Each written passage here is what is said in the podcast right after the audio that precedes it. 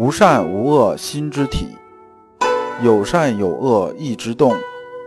知善知恶是良知，为善去恶是格物。各位同道，大家好，我是老刘刘长志。您现在在收听的是由老刘播讲的《传习录》通俗讲解。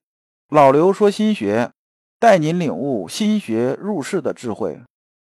各位同道，大家好。今天我们继续讲解《传习录》，今天的题目是性、心、意、知、物的关系。这五个字啊，是我们心学里边经常提到的字，它们之间的关系究竟是什么样子？这节我们讲一下。呃，先打个预防针啊，这一节讲的可能要比较抽象一些，大家可以反复听一下。那么对应《传习录》章节是幺七幺的第三节。这一讲啊，我们还是带着问题来听。这问题啊，只有一个，就是性、心、意、知、物的关系究竟是什么样的？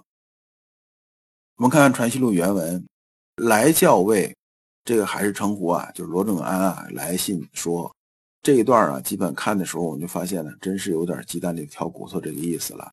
说什么呢？说啊，如必以学不资于外求。但当反观内省以为物，则正心诚意四字亦何不尽可有？这句话意思是说呢，说你既然说呀，你学这个东西呀，就是说这个你这个修这个心学这件事情啊，这不用外求，不假外求啊，就只要是那个内观就可以了，内省内省的内反观就可以了。那么既然这样的话，你要正心诚意干什么呀？没有用啊。那么再一个呢，就是说你要这么讲的话，何必啊，在入门的那个时候啊，就困到一段格物啊功夫里边去呢？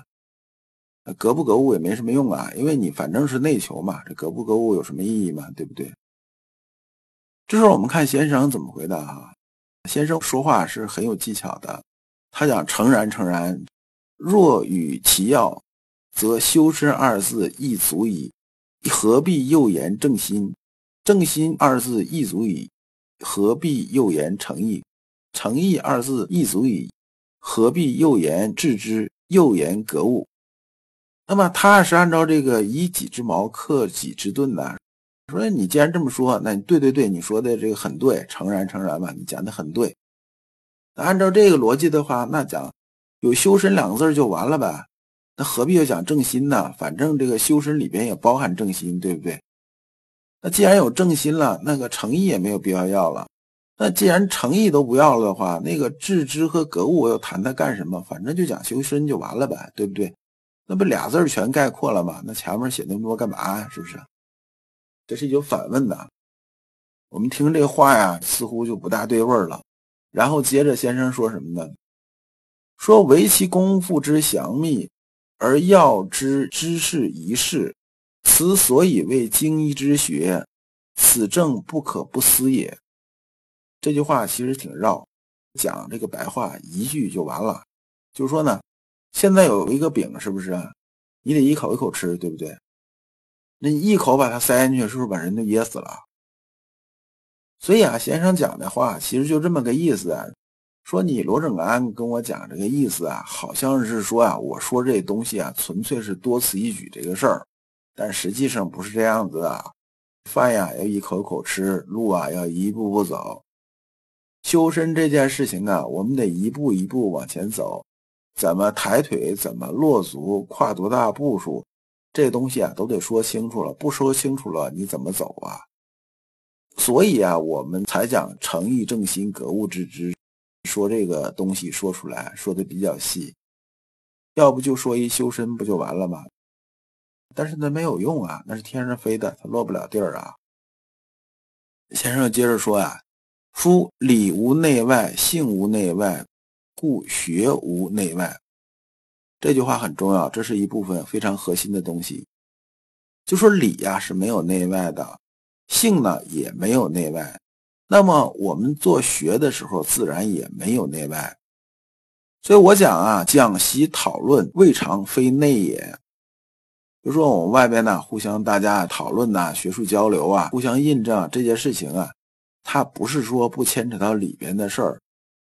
反过来呢，我心学里边讲反观内省这些事情啊，也没有把外边放下，他们是内外一体的，你不能光看一面，光看一面，你不是只把我这东西拿了一半就得品头品足嘛？你这个东西啊，这就不对了。先生又接着说呀，是以性为有外也，是意外也，用智也。为反观内省，为求于内，是以性为有内也，是由我也，自私也。这句的意思啊，大家就简单理解，就是说这个事情啊，它是里外都有的，就是理性学都是不分内外的，单说一面都是有问题的。所以啊，我们才说啊，精意入神，以致用也，利用安身，以崇德也。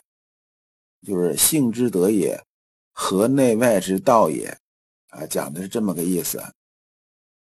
而这个格物这件事情呢，它是大学里边呢讲你这个修身呢，它真正啊下手的地方，就落实的地方。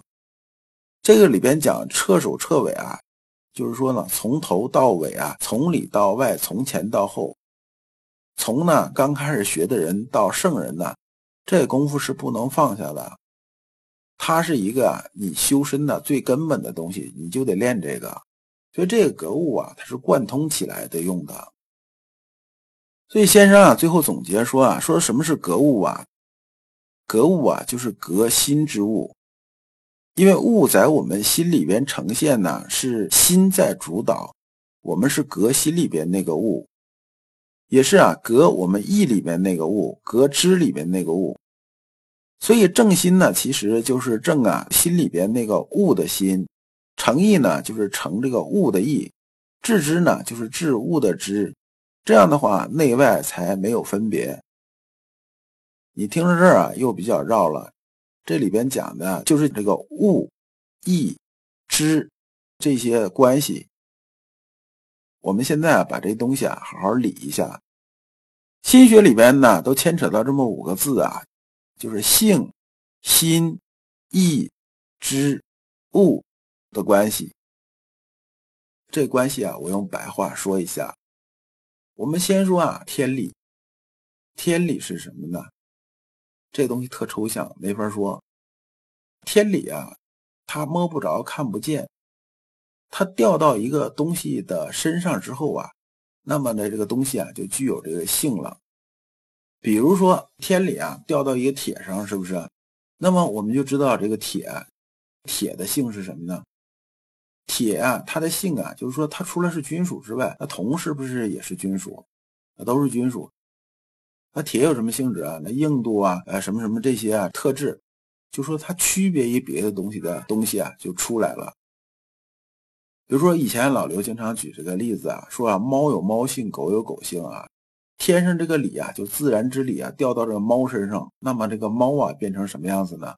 这猫啊，就是我们现在看这个样子。它区别于狗啊，就是什么呢？它这个跟狗长得不一样，而且它能上树，它怎么样怎么样？那它区别于别的东西呢？我们怎么去分辨它是猫还是不是猫呢？那么它本性是什么样啊？它本性它是捉老鼠的，这怎么样怎么样？这个就是所谓的性。那么天理落到我们人身上啊，就让我们的性是什么？就是我们具有人性，这就是指性的这么意思。你可以啊，结合那个物理上讲那个性质啊，这个东西这种属性特性啊，这个意思啊来理解。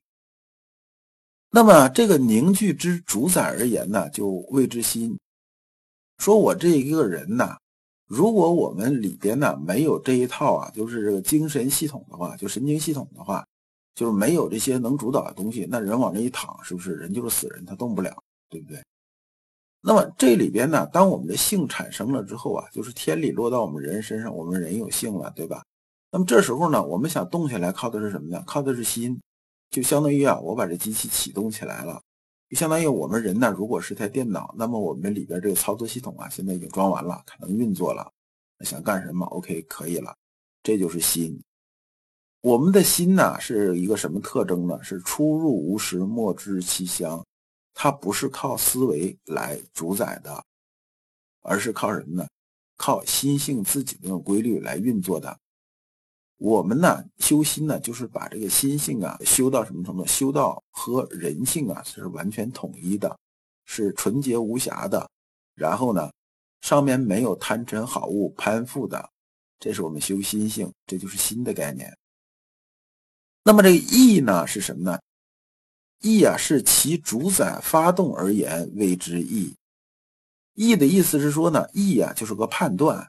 我们讲啊，无善无恶心之体，是说啊，心体啊它能开始动起来之后啊，我们是对任何东西判断它是没有善恶的，就是没有是非之心的。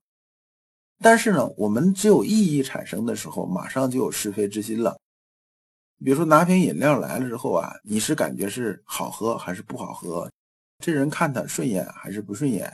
这个事情你觉着可以还是不可以？那么呢，我们纷繁复杂的这种这种判断就出来了。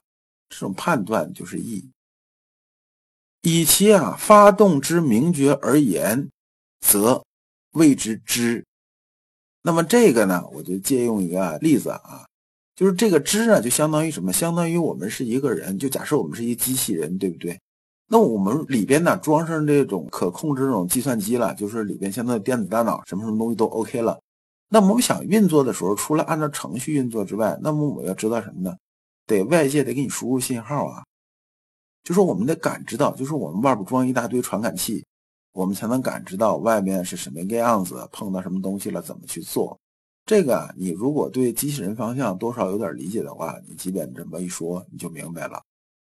那么对于我们人这种知来讲的话，就是除了五感六识，就是包含五感六识和其他的所有的我们能触及的，然后呢能反馈到我们心里的这种信号的这东西啊，都算是知。比如说我眼睛看见算不算知？算知。我手摸到算不算知？算知。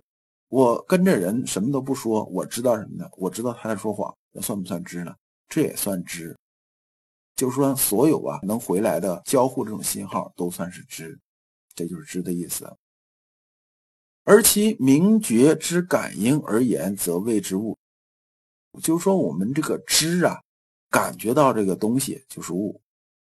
我们在入世时候讲啊，这个物啊主要是指的是事儿，就是说我们以前讲孝亲为一事啊。就是，其实就是孝亲就是为一物，讲的是这个意思。这个就是简单的性心意之物啊的解释。那么这一部分呢，这个罗正安的意思是这么个意思啊。罗正安认为啊，物意和心呢之间呢，它是有明显差别的。就说一个是人心之外的存在，一个是人心之内的存在。也就是说，现在像我们一直在讲什么？讲这个唯心主义、唯物主义，这有很多人也在跟我说这个事儿，讲的是这个外在之物啊和人的内心意识啊应该是两个独立不同的事物。那么这个才是我们看世界的很多人的这种通常的这种看法。也就是说呢，大家认为啊都是应该这么看的。这一点呢，对阳明心学来非常重要，就是阳明心学不是这么看世界的。罗正安呢这部分啊，他的认为啊和我们现代人认为差不多。他觉着啊，我们人心之外啊和人心之内，也就是说呢，我们外边的物啊和人的内在意识啊，它是两个完全独立不同的世界。这两个世界虽然有交集，但是呢，各是各的。这也是现在我们很多人啊看世界这种方式，都觉得什么呢？我心里边这套东西是我心里这套东西。外边的东西是外边的东西，所以就会讲什么呢？是我是唯心主义还是唯物主义？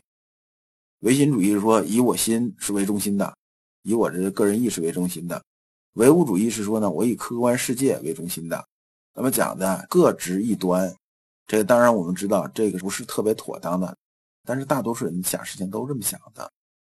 而阳明心学这利益啊，它不是这样子的，他不是这么看世界的。他强调是什么呢？他强调的是说，咱们刚才讲的几点，就是物之意心性啊，都是从理来的。那么理呢，在阳明心学体系里边呢，它是个什么意思呢？理就是什么呢？理是本然如此的自然之则，在人心的如实投射。这句话听着还是很抽象，实际上就是什么呢？就是啊。天上最大那个原点呢，给宇宙之间的所有的事物也好，人也好，动物也好，还是什么什么也好，都有一个定义。这个定义啊，就是这个事物啊，它区别于其他事物的，就是你是人，具有人性。那么我天理落到你身上，这个纯粹天理就是说你表现出了全是人性的东西，这就是你是人。那么这是你独具的，也就区别于其他事物方面的这种性质，就是讲密心学里边讲的理，就这么个意思。如果你不知道如何进入心学殿堂，如果你在为人处事时经常左右为难，如果你在入世践行时经常茫然无措，那么你可以加老刘的微信。老刘的微信是“老刘说心学”的首字母加三个六。老刘为你答疑解惑，带你趟过晦涩的暗河，到达智慧的彼岸。这一讲啊，讲的东西很抽象，大家可以反复听一听。但是啊，它确实是阳明心学很核心的东西。我们下一讲啊，讲诸子九条。感谢诸君。